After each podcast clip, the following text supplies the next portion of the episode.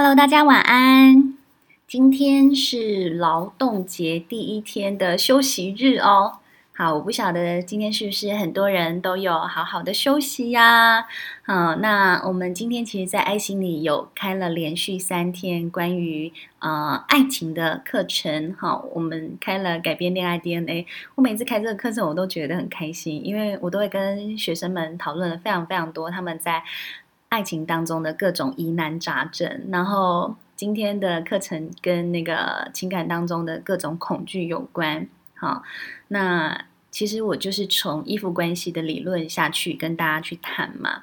然后，呃，依附关系的理论，等一下我们在今天在讨论这个吵架这件事情，我会跟大家说，吵架这件事情基本上一个部分跟我们关系当中的伤痛经验有关，好，另外一个部分跟依附关系。有很高很高的关联性，哈，这是真的非常重要的。所以我今天也会稍微跟大家带到关于依附关系理论的那个概念，然后让大家去感受一下，为什么这样子状态的人，他们的吵架会有一种吵不完的状态，吵不完的感觉是怎么了？好，那我我觉得每次带完一整天的那种爱情相关工作坊，我都会觉得精力充沛，所以我就想说。Anyway，今天一定要跟大家好好的来分享关于吵架这个课题哈，因为我们今天呢也是在现场，我们就直接演练吵架了。然后在那个吵架的过程当中呢，就是学生们都会很真实的呈现他们在亲密关系当中的追讨啦、防卫啦，然后就是回击啦、哈或逃避啦 等等各式各样的那个我们在关系当中的因应的状态哈。好，那呃，我想在今天我们的节目要正式开始之前呢，我想要先谢谢呃，就是有来那个房间里头听。听我讲课，听我唱单簧的大家，那同时我也想要跟大家分享，其实我在 Podcast 上面有一个叫吴佩莹的心智宫殿。我们其实，在第三季，其实第三季主要都是呃录制从 Clubhouse 里头的音频过去的啊、所以在现在。嗯，我的 pocket 上面，其实，在第三季就是完全是针对 Clubhouse 上面的音频，已经有来到了四十七集了。好，所以其实就是真的非常感谢大家一路以来的支持。嗯，虽然说就是这个音频的录制可能相对来说它的音质没有这么好，嗯。但我一直还是收到很多人给我非常的有支持性跟滋养性的回馈。好，我今天就来跟大家分享其中两则，就是最近期的回馈。有一个叫阿明的人，他说就是很温暖又有能量的节目，就是非常谢谢姵莹老师，总是带领我们抽丝剥茧，在每一个事件之下引发情绪的。真正原因，也用温暖的口吻鼓励我们，给我们能量。哈，就是真的非常阿明在星期三的时候给了我这样的回应。那有一个叫做 KK 粉丝，在四月十八号的时候，他跟我提到了分手后该如何恢复那个主题。哈，他说：“谢谢老师，听着听着眼泪就流下来，因为就像老师的个案一样，原生家庭的破碎让我一直渴望得到一份完整的爱。”我没有在心里好好跟对方道别，一直努力听很多疗愈自己的语音和学习，真的是为了得到爱。现在我要爱自己，把破碎的自己拼起来。哦，我看其实就是非常的感动，也很开心大家有把就是这些，呃，我在 Clubhouse 也好，Podcast 也好，或者你们有些人有到我那个爱心里来上线上课也好，或实体课也好，都有把这一些，嗯、呃，我觉得。对情感来说还蛮重要的一些知识啊，跟讯息都会把它吸收进去，然后在生活当中实践。我觉得这是非常不容易的一件事。好的，好，那我想我们就回归正题喽。好，动不动就吵架，什么都可以吵，到底是应该要归去，还是要继续将就这一段吵吵闹闹失和的关系呢？嗯、呃，我前。嗯、呃，应该是上个礼拜，我跟那个赖芳玉律师哈，就是呃，他在刚好遇见你的这个 podcast 节节目，因为那时候我出版了《爱无能》的这本书啊、所以我就跟他谈了在关系当中的几个爱无能现象，因为他特别对那个男男性的爱无能很有感。好，所以他希望我可以提供给他几个男性爱无能的现象。哦，那他还问我说：“当男人恋爱时，这个影这个电影看过了吗？”我说：“啊，我实在是没有时间去看。”但我听了很多人就是就是赞不绝口，然后还有人去二刷了。哈，我真的是希望能够赶快有时间去看一看这个被大家广受好评的那个呃民国电影。好，但是呢，我那时候跟赖芳玉律师在节目上。其实我们就讨论到了关于吵架这件事，然后他就告诉我说，他真的看到好多老夫老妻他们在吵架，真的都吵同一件事情哎。那到底那个吵架吵同一件事情是怎么了？然后他很想要听听看我的意见，因为他他说他曾经在上那个虞美人的节目的时候，曾经就有一个这个非常的日常的范例哦。他说。有一个老公跟老婆，他们去一家牛肉面店，然后吃了，就是在准备要点那个牛肉面，然后老公就说：“哦，我想要来点一个红烧牛肉面，我就是要点一碗大碗的，然后我要就是吃这个大碗的牛肉面。”哈，老婆就在旁边眼巴巴的看着老公，就说：“哎，那个，因为我一碗吃不完呢，那你可不可以就是你的大碗牛肉面就分我一点呢？”然后老公就说。不要你，你如果吃，你就点一碗你自己吃。那你吃不完，你就放着。好，请问这个时候，各位在台下的老婆们，好，想象一下，各位，如果你们是这个老婆，请问你觉得你会很生气的，请举手。我们来听听看哦，我想大部分应该好，我就不说到底是怎么样了。来，各位同学们，右手右下角有一个 有一个那个手掌心哦，我们来田野调查一下。请问这时候老公拒绝了你的要求，跟你说，呃，那个不要，你就自己点一碗呐。然后你如果吃不完了，就把那个把它放着。好，就这样。好，请问你会觉得就是？对这件事情，你会觉得很生气，你会觉得老公一点都不爱你的人，请举手，有吗？有人举了手又放下了，好，是很不敢举手是吗？好，来，那我来问一下，请问，好，我不会 cue 你上来，放心哈。嗯、呃，请问你觉得你不会生气的？你会觉得 OK 好啊？那不然我就点一碗，好，你不会生气的。请举手，有吗？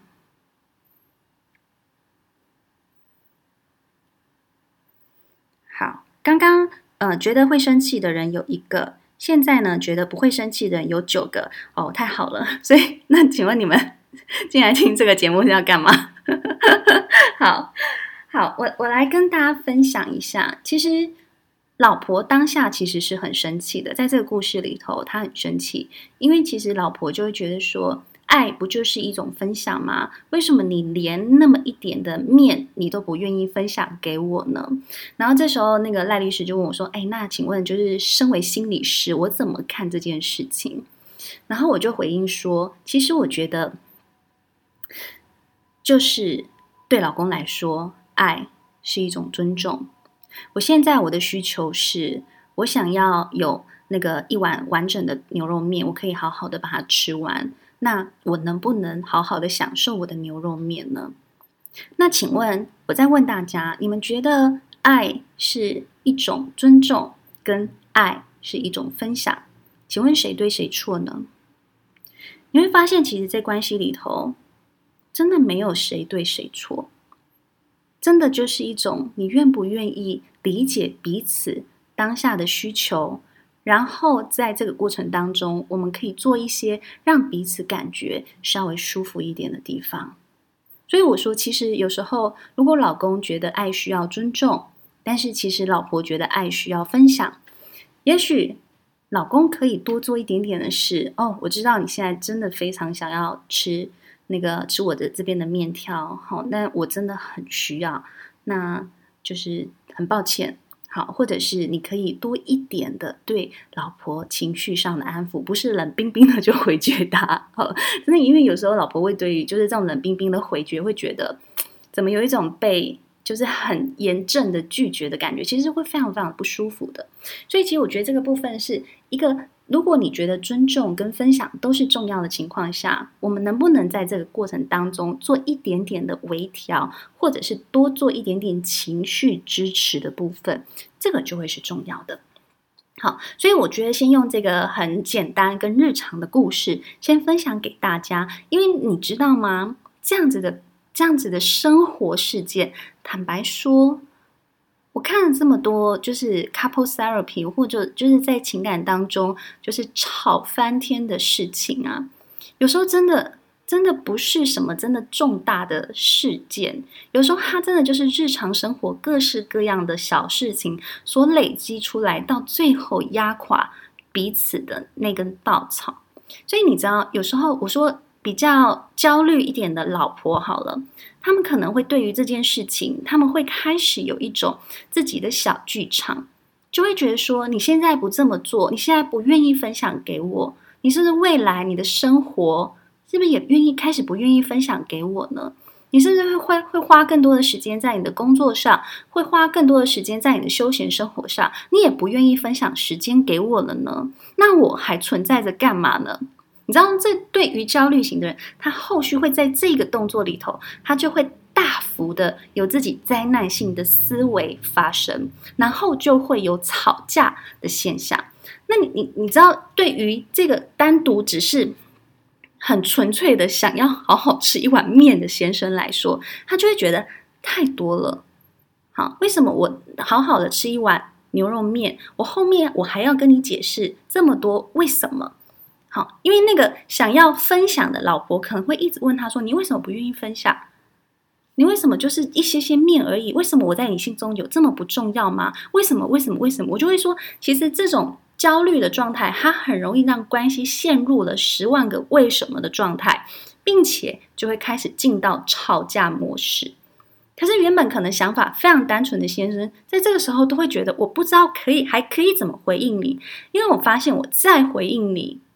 那种回应下去是一种没有尽头的感觉，因为我再回应下去，我好像继续给你燃料，然后继续让你抨击我，而我的不论什么样的回应，你好像都没有满意的感觉。所以这个是对呃很多我们说在伴侣关系里头进到追跟逃的状态的时候，他们很容易长成这样的情形。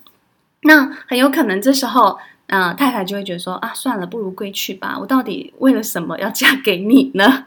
好，那个思绪就会跑出来喽。好，那思绪跑出来了之后，其实就是先生就会开始又有一种觉得哦，为什么又来了？不过就是一碗面，我就叫你多多点一碗面，为什么可以吵成这个样子？哦，先生可能也有他自己的为什么，可是他那个一个为什么之后，他就不想要再问下去了，因为其实是一个很累的状态。好，所以其实有时候我们嗯，在进行或已经进到吵架的状态里，有时候我们可以去仔细想一想的是，究竟我们的关系发生什么事情？为什么我一直强调我们的关系？我不是强调的是究竟对方的行为，因为其实我们在这个时候很容易去看到你这么小气，你不愿意分享，好，不愿意分享的这个行为，可是你可能没有看到我跟你之间的关系，那一个关系，其实你知道有紧张感，并且其实已经具备了很高的强制性，那个强制性是我觉得应该要分享。就是要分享，你不跟我分享，我就是会生气。这样子的状态，它就是一种关系当中的强制性。可是有很多焦虑型的人一直听不懂这个东西，他们会一直听不懂什么叫做尊重，他们只听到的是我不被在乎的心情。好，可是你知道，对于先生这一方来讲，他就会觉得说。我都已经说明清楚了，到底还要我怎么样？我都已经告诉你我的需求了，然后你还有这么多的为什么？那你究竟希望我怎么回应你？然后 你就会发现那个吵架会有一种天哪，无限循环的状态。好，所以呃，我其实先用这个很日常当中的例子给大家去思考。其实这真的是我们在依附关系里头、依附理论里头，我们常说焦虑型的，他最后亲密关系很容易会演变成这样子的状态的一个情形。哈，那也许当每一次这种吵架的循环要发生的时候，我们不是一直去问对方为什么，而可能我们可以停下来，先问问自己。何以我有这么多的为什么？其实我我身上如果有这么多的为什么，其实很简单的代表一件事情是，我有对我对对方有太多的不理解。好，可是那个不理解是，就算对方跟我说了，我还是不理解。可是请问，那个不理解是究竟是你无法理解，还是你不愿意理解？可是我相信焦虑型的人大部分会反驳我。会说，我就是太想理解他，我才会一直问为什么。可是重点就是很奇怪是，可是对方已经跟你说了，何以你不愿意收下来，然后去听懂？这就是他现在的需求。好，就像我跟你我们刚刚讲的那样的状态，我就说我需要一个人把它吃完。好，就是这个这个需求而已啊。那何以会有这么多为什么呢？好，对方可能就会觉得很无法理解。好，好，所以 我这个例子先说到这里哈，所以让大家去可以好好体会一下，当你想问对方为什么的时候，请你先回来想想，是不是我没有听懂？是不是我不愿意听懂？或者是不是我不愿意接受？对方的状态，请你先问自己这几个问题，好吗？好，先练习问自己这几个问题，然后练习停下十万个为什么。好，然后当你停下来了，你会发现关系立刻就轻松了。好，真的。好，我们其实今天，嗯、呃，就是。今天我我们在课程最后，我就是灵机一动，我做了一个很简单的那个肢体的活动哦，因为我很喜欢让大家从那个课程当中去体会那个肢体之间的互动。然后我们其中一个学生呢，我就说，嗯，你太常抓着你的另一半，那不然我们就练习，让你真的就是抓着其他的学员哈。所以呢，我就叫他抓着两只手抓住其中另外一个 A 学员的手，然后我就说。抓着他，并且甩动他的手，就是就是意思就是你们在关系里头纠缠不清，就甩来甩去，好，就是拉来拉扯，就是关系当中的拉扯，好，因为有时候我们在吵架的时候，其实就是一个拉扯的动作。然后我就叫他拉拉拉拉拉一下之后，我说好，来把你的手放开。所以他呢就在拉扯的过程当中，他就把他的手放开，手放开之后，我就说好，你手放开，来，学员 A，你自己去感觉。当你的手被放开了之后，他不再拉扯你了。请问这时候你会怎么做？好，学员 A 很可爱，他就突然间觉得哦，好，被放开了，我自由了，我好开心哦。好，然后他就从在那个教室里面这样走走走走走走走。然后我说 OK，学员 A，接下来你要怎么样呢？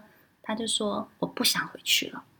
好，这的确就是焦虑型的人最恐惧的东西。我会不会放开了？我不再跟他就是问了这么多为什么？我不再不再揪着他，我不再抓着他，是不是他就会飞掉了？好，当然，因为我们学生够多，所以学员 B、学员 C、学员 D，总共四个人，我们就直接测试，每一个人都做这个动作，都做这个拉扯、摇晃的动作。有趣的地方来了，学员 A 是走出去之后。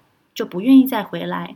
学员 B 呢，是被放开了之后，然后突然看一看，然后从外面绕了一圈，他又再度回来这个当事人身边。学员 C 也是，学员 C 是就是就是回来，然后就是搓搓那个这个这个当事人，然后就玩弄一下当事人，或勾着当事人的手。学员 D 呢，也是。就是他们到最后很有趣的是，他不需要一直紧抓着对方，他其实松开手，然后做出两手敞开，然后胸怀敞开的那个动作。有趣的是，他们就自己回来了。所以其实我常常会让很多人去思考：你在关系里头，你的姿态到底是什么？你的姿态是低声下气的吗？还是你的姿态就是像那样子，就是两只手紧抓着对方，让对方就是无法动弹？然后甚至对方要抽开他的手，你还紧抓着不放。当然，这个紧抓不放背后有太多太多的恐惧。可是，如果当他真的走出去，他过了一阵子，其实他有足够多的空间缓冲，哈，不论是个人的空间跟个人的时间之后，其实他自然而然对这段关系，如果他一直都是保有爱的情况，他就会回来了。所以，关系最重要一件事情是讲爱的地方。所以，这些拉扯、这些纠缠，其实是消磨爱的动作。但如果我们现在是练习把手敞开，就是一种。我很自然的待在关系里头，然后我也很自然的回应对方，我也很自在、很轻松的，并且感觉愉悦的，我去付出。其实关系不会有这么多纠缠不清的东西，甚至不会有这么多嗯争执的地方。好，所以这个是我我其实在这个课程当中，我我自己也有所学习，跟有点被冲击到的。一个状态是哇，他真的真的就是很灵活灵现的，就是体体那个体现了我们在关系当中很常见的一个状态。所以我也想用这样子一个经验跟故事分享给大家。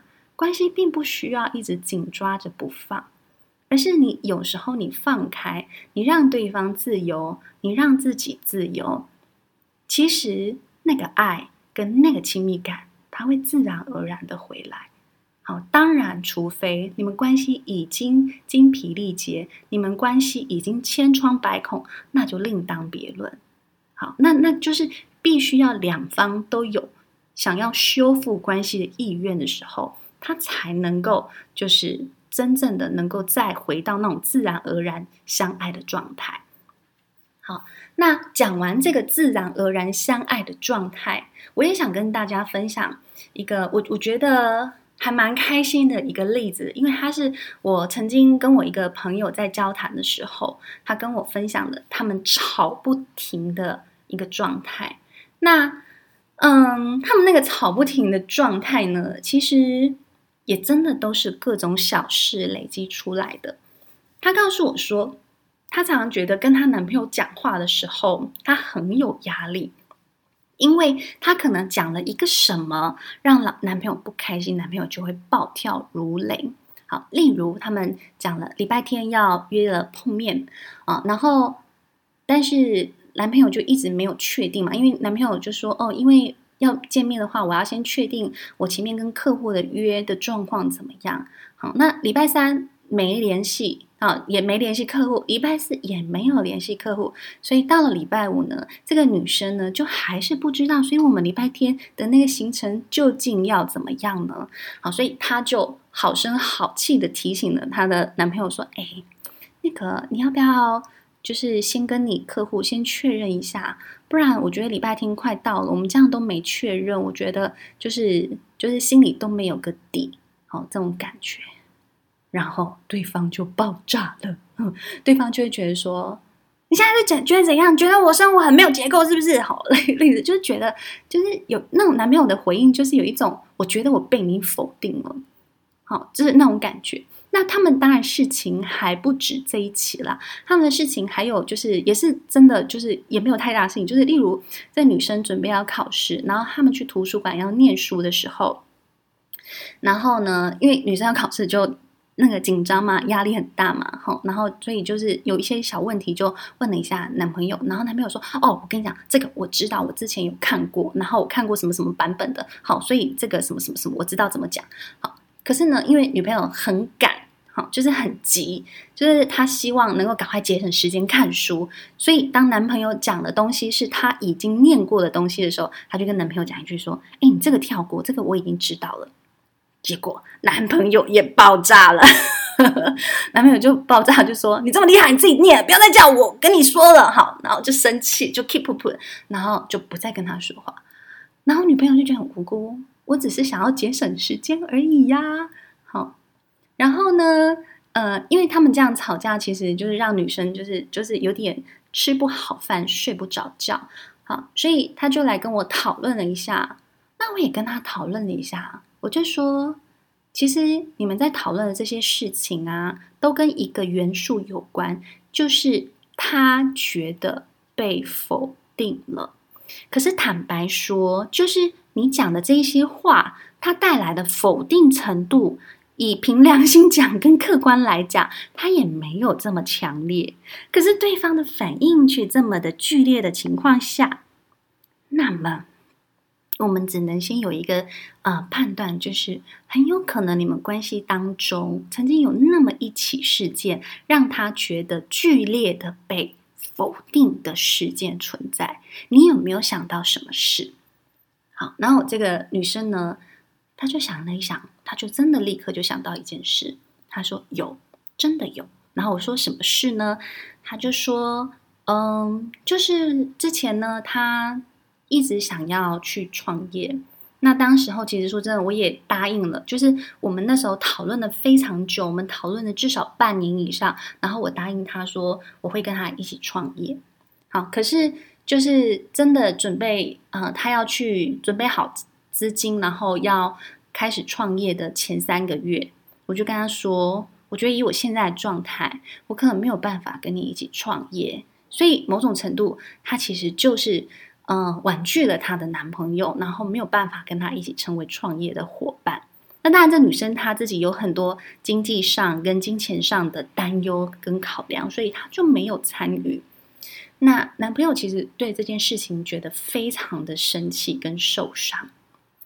那我就跟这个女生说，其实这件事情呢，呃，她真的值得好好的再摊开来讲。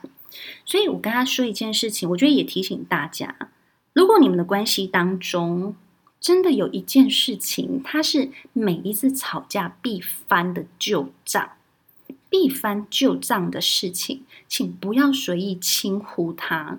因为这个必翻的旧账，很有可能代表是你们关系当中一个强烈受伤的事件，它一直没有被处理好，它就会变成你们关系当中的鬼魂，阴魂不散哦。所以他就告诉我说，其实真的有时候，当他们就是吵架或彼此不开心的时候，这个创业的事件的确不时的被提出来讲，然后他就会觉得很烦。女生就会觉得很烦，我不是已经跟你讲过了吗？我就说你的确讲过了，可是他可能还是觉得很受伤，所以我们要更针对性的知道他受伤的点是什么。但是我这样整体看下来，他受伤的点叫做他觉得你不跟他一起创业是对他的能力强烈否定的一种行为。那你愿不愿意重新让他知道，你从头到尾没有要否定他，而是你自己身上有很强烈的限制，所以你没办法加入他。然后呢，他也真的就去做了，因为他后来回馈给我，其实听了就很 替他开心嘛。他后来也就真的。找了一个时间点，好好的坐下来跟男朋友谈这件事情，就跟他就像我刚刚讲的那样子，我就是跟他说，嗯，我其实真的从头到尾都没有要否定你，而且你在我心中是非常勇敢、非常有想法，并且非常有执行力的一个人。就是他很播了一大堆，就是她男朋友嘛，就是把他好好的夸赞了一顿，然后就跟他说，我觉得你真的就是很愿意去追寻自己的梦想。这件事情是让我很佩服的，那我也希望你可以知道，我从头到尾没有要否定你，而且我是非常欣赏你的。那我觉得在这个整个创业过程当中，其实我也用我自己其他的方式来参与你。就是虽然我们没有成为所谓的创业的 partner，但是我们是生活上的 partner 的情况下，我支持了你很多的部分。好，所以其实当他们这样子说完了之后呢，这就是很有趣的现象。这样说完之后呢，隔天呢，男朋友就会一直打电话问女生说：“哎，你怎么知道下班啊？我想要去你公司接你。哦，那个你晚上要吃什么啊？我煮饭给你吃。好，那你煮我煮饭给你吃，然后顺便再帮你带隔天早上的便当。然后我后来我就问这个女生，我就说：哎。”他多久没有煮饭了？然后他就认真想一想，就说：“嗯，我觉得好像蛮久，应该至少半年没有煮饭了。我就说非常好，你做了这件事情之后呢，已经就是让他完完全全的充好电，并且对你在关系当中有更多正向情感的连接，也就是他会想要对你付出。然后她这个女生也告诉我一个，她觉得真的是非常神奇的现象，是真的，当她觉得她讲完了那一刻，他们关系之平静。就是一个很玄妙的平静的气场在他们之间，好，所以他他说他也很难解释那个东西是什么，但是就会觉得那种剑拔弩张的气氛，或者是他觉得他必须要小小小心翼翼，然后胆战心惊的跟他对话的那个感觉就不见了。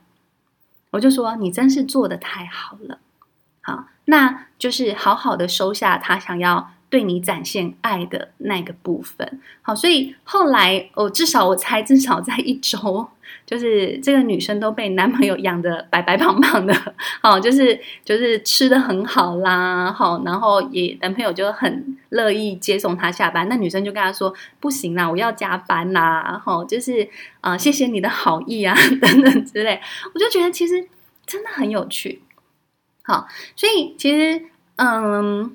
关于吵架这件事啊，真的，我们要能够去愿意正视那个充满让关系充满了剑拔弩张的那个状态，最核心的原因究竟是什么？好，然后愿意彼此真的去正视这样子的状态。好，我觉得这其实是很重要的。好，那也就希望大家呢，在今天听完了我们很简短的分享。我其实说来说去，我好像只是简短的分享了两个非常实际的案例，好，生活当中很有可能会出现的案例，然后让你们可以去感受一下，就是关系当中可能会有的这样子的状态。好，哇。结果我就这样分享了半个多小时。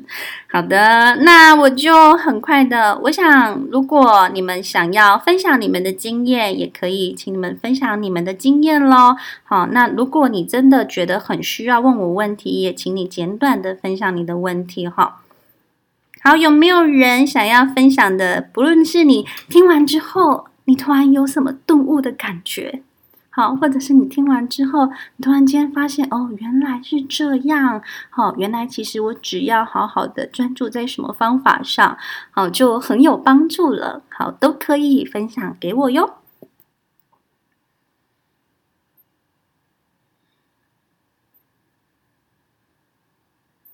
好哦，我现在我这边是看到没有人举手的。那如果没有人举手的话，我就要在这边跟大家说晚安了。因为在明天我继续要上持续接下来两天的课程了。好，谢谢大家，我们今天晚上心理人陪睡就要到这里告一段落喽。好，看一下哦，有同学举手了。好，来，意林，好，好，我想说，快速问一下，就是，嗯哼，要怎么样跟另外一半，就是建立一个关系上的界限？因为我发现这两个字很重要。嗯，好啊。然后，尤其是可能现在看到很多网络上的可能部落客或等等之类，比较愿意 share 他们生活的一些。人们，他们可能有时候会走到可能跟另外一半长久的关系，走到一个阶阶段，就自然而然可能工作跟感情就刚好交汇在一起，甚至是很密切的合作关系。那，呃，我就有点好奇，说就是，嗯，这是一种情况，另外一种情况，也许是可能另外一半是你最好的朋友跟搭档，生活中的伙伴。那人在工作上一定都会有自己的各种的，呃，可能好的不好的，那你自然而然会跟你的另外一半分享。那那这时候就有时候会觉得说，那界限好像变得很重要，因为有时候你可能只是吐口水，那有时候你可能需要寻求另外一半的一些建议或是不一样的想法。那我觉得这个拿捏好像其实是蛮有难度跟需要练习的，因为如果只是单纯倒垃圾，我觉得反而简单单纯很多。但是如果是给建议的这一块，我会觉得说很容易造成关系中的失衡，跟对方可能会，我觉得有可能会发生很多不一样的情况，是他自己的状态好不好，会不会他给了过多之后，他也失衡了。那再来就是。他给你建议的过程中，我觉得有时候是，也有可能比较负面的导向是会变成是一种控制的习惯，又或者是有的人，我觉得比较特殊的例子，我觉得会变成是他可能在某一块他是比较没有一个成就感的来源，那他可能把这一个跟你互动的过程跟给建议的过程变成是他的一个成就感的来源，那我觉得这种复杂程度的话，很容易就是会。我就是复杂化这整个关系，我不晓得这样叙述有没有清楚，因为我提出的是很多种可能性的发展。那我想说，就你的 case 里面个案，或是说等等，你有没有什么可以指点之类的，或是分享你的看法？好，因为你们生活上看起来生活跟工作有大幅度的交集在一起的情况下，那。如果你说要设界限，其实设界限有很多的层次嘛。第一个，是不是工作跟生活要有一个明确的分野？好，这个你如果自己也能够有明确的分野，我相信其实对于设立界限，你自己就不会有太多的困难。第二个。关于我见我现在此时此刻我究竟要什么？我只是要一个情绪抒发的对象，或者是我真的需要有人引导我？你愿不愿意在一开始就先让对方知道？我觉得我现在需要的什么？你愿意听吗？你愿意陪伴我吗？好，那如果对方觉得没有办法，好，或对方有什么限制，你就尊重。那在这个部分，你就停下你跟他要的这个东西，你可能转而你就要去向其他人去请他们给你这个部分的协助。好，那如果你跟他说，我现在就是要情绪抒发，我其实真的听不太进很多的想法跟意见，但我很谢谢你告诉我这些，啊，我可以再自己好好的想一下。那你一样还是把他的东西收进来嘛？你谢谢他，然后收下他的东西，用跟不用还是取决在你啊。好，所以你说界限到底是什么？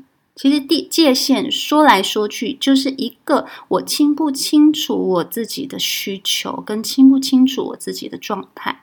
然后我如果一切都清楚了，我能不能平和的？表达出来，在一个尊重自己跟尊重对方的情况下表达出来，其实就是这样子的概念。如果你可以掌掌握这样的概念，其实界限对你来说就没有太多的困难了，好吗？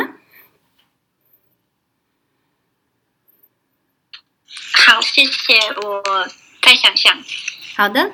好，谢谢你了，也谢谢大家。我们今天的房间就要到这边告一段落了。我们明天，呃，我其实明天有先想好要跟大家分享的一个主题，但是主呃标题的部分我可能会再想一想哈。那就请大家，如果你对于我们心理人陪睡的主题，你觉得有帮助到你呢，就可以把我们上面绿色的小房子给追踪起来哦。然后或者是你可以呃追踪我的账号，然后开启小铃。铃铛，你就可以在我开房间的时候就知道有这样子房间的讯息了。我们下次见了，拜拜。